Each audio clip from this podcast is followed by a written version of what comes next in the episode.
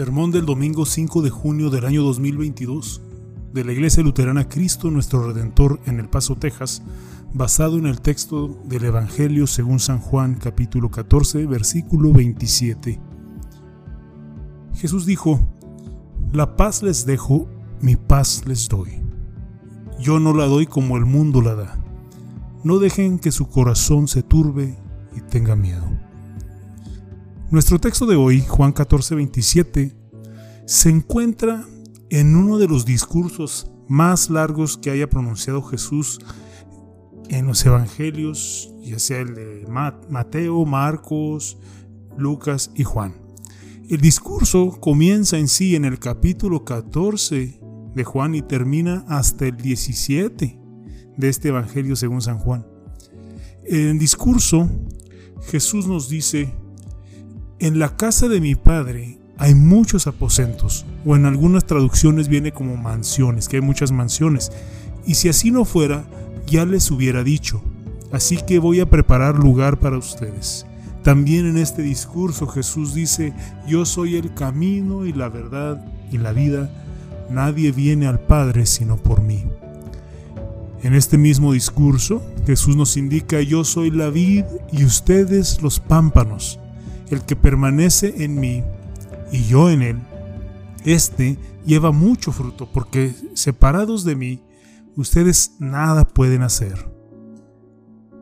También en este discurso se encuentra lo que Jesús pronuncia, que dice, esta es la vida eterna, que te conozcan a ti, el único Dios verdadero, y a Jesucristo, a quien has enviado. Pero mientras Jesús está compartiendo estas hermosas y poderosas palabras, hay un temor generalizado que se apodera de los discípulos. Justo antes de comenzar este discurso, Jesús dijo a sus discípulos, hijitos, aún estaré con ustedes un poco. A donde voy, a donde yo voy, ustedes no pueden ir. Y parece que en el momento en que Jesús dijo estas palabras fue lo único en lo que pudieron pensar aquellos discípulos. Dos veces en el discurso, una en Juan 14.1 y otra en nuestro texto, Juan 14.27, Jesús les dice, no se turbe su corazón. Jesús les dice esto dos veces a los discípulos porque sabe que temen que los abandone. Pero el temor de los discípulos es un tanto irónico porque veremos más tarde que sería mayor el temor que experimentarían los discípulos cuando son ellos mismos quienes abandonan a Jesús. ¿Recuerdan lo que Jesús les dijo a sus discípulos? Les dijo en Mateo 26, 31, todos ustedes se escandalizarán de mí esta noche, porque está escrito, heriré al pastor y las ovejas del rebaño serán dispersadas. ¿Y qué ocurrió? Los discípulos se escondieron en un cuarto llenos de miedo. Esto es lo que ocurre cuando alguien deja o abandona al Señor. Cuando te alejas de Dios, cuando abandonas su palabra, cuando abandonas sus promesas, cuando dejas su guía y su consejo, lo que siempre resulta es temor. ¿Qué pasó con Adán y Eva cuando dejaron a Dios, abandonaron a Dios y comieron del árbol del bien y del mal que, que Dios les había prohibido comer? Vemos en Génesis 3, 9 y 10, el Señor llamó al hombre y le dijo, ¿dónde andas? Y él respondió, oí tu voz en el huerto y tuve miedo, pues estoy desnudo, por eso me escondí. ¿Qué le ocurrió a Jacob cuando se alejó de Dios, cuando abandonó a Dios y engañó a su padre Isaac para obtener su bendición? Huyó temeroso porque su hermano juró matarlo. ¿Qué les pasó a los hermanos de José en el Antiguo Testamento cuando se apartaron de Dios, cuando, se abandonaron a Dios y vendieron a su hermano como esclavo? Cuando se dan cuenta de que José es el segundo en el mando de Egipto, se arrojaron a los pies de su hermano con miedo y le suplicaron por sus vidas. En Génesis 50, versículos del 15 al 18. O también qué le pasó a David, qué le sucedió a David cuando se alejó de Dios, cuando abandonó a Dios y cometió adulterio con Betsabé. David tuvo que confesar con temor al Señor en el Salmo 51, contra ti he pecado, solo contra ti, y he hecho lo que es malo ante tus ojos. Por eso tu sentencia es justa y tu juicio irreprochable. ¿Lo ven? Siempre que decidimos alejarnos de Dios o abandonar a Dios, el resultado es el temor. Pero esto ya lo conocemos de sobra, ¿no es así? ¿Cuántos de nosotros hemos comprado las mentiras del mundo como Eva compró las mentiras de Satanás? Son la mentira de que la vida será más divertida si haces lo que te venga en gana, la mentira de que tus ojos se abrirán a grandes cosas si haces lo que tu corazón prefiere, la mentira de que tu espíritu será liberado si haces lo que te plazca. Esas mentiras son la forma deformada, distorsionada y desquiciada que el mundo utiliza para ofrecernos la paz. Pero ¿cuántas veces hemos hecho lo que queríamos solo para después sentirnos culpables, escondiéndonos de Dios y temiendo su justa ira?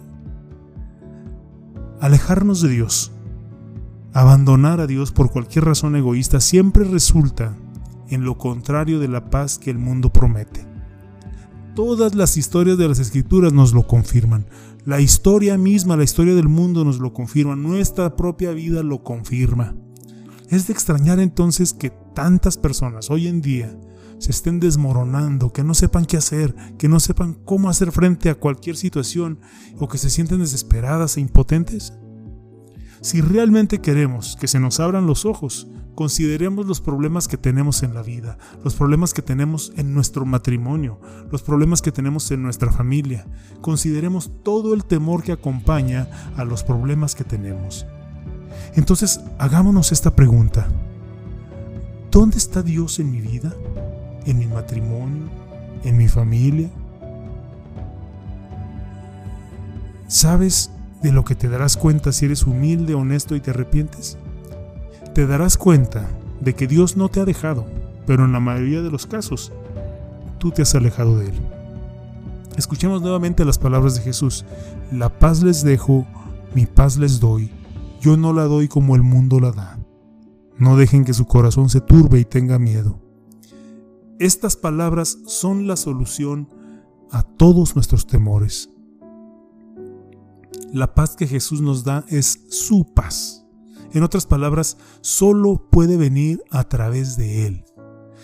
Y solo podemos recibir esa paz porque Él murió por nosotros tenemos que recalcar que cuando Jesús dijo esas palabras en Juan 14, 27, era precisamente en la víspera del día más violento de su vida.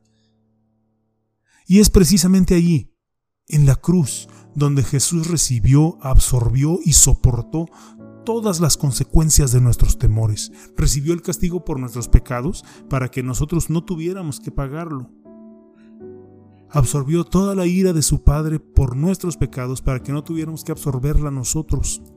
Soportó el abandono del Padre por nuestros pecados para que nosotros jamás padeciéramos ese abandono. Por el hecho de que Jesús murió por nosotros, todo lo que pudiéramos tener, todo lo que pudiéramos temer, perdón, que se ha contado en contra nuestra, fue contado en contra de nuestro Señor Jesucristo en la cruz. Ya nada se interpone entre nosotros y nuestro Dios. Estamos verdadera y totalmente perdonados. Eso es la paz, la paz que Él nos da. Así que no dejemos que nuestro corazón se turbe ni tenga miedo. Esta paz que Jesús nos da se basa en lo que Jesús ha hecho por nosotros se basa en el sacrificio hecho de una vez y para siempre y se basa en un Salvador resucitado y victorioso sobre la muerte y el pecado.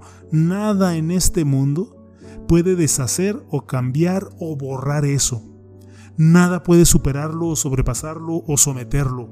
Lo que Jesús ha hecho por nosotros y que nos promete sigue siendo cierto y firme aun si nuestro cuerpo se trastorna y muere.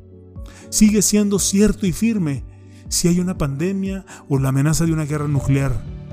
Sigue siendo cierto y firme si nos odian por ser cristianos y nos culpan de todos los problemas de la sociedad. Sigue siendo cierto y firme si la inflación y los precios de la gasolina están por las nubes. Sigue siendo verdaderamente y firmemente si la tierra cede y si las montañas caen al fondo del mar. El mundo está condenado pero gracias a Jesús y a través de la fe en Jesús, tú no lo estás. Eres salvo. Quiero que escuches eso claramente. Eres salvo. Por lo tanto, no temas. Amén. Y que la paz de Dios que sobrepasa todo entendimiento, guarde sus corazones y sus pensamientos en Cristo Jesús. Amén.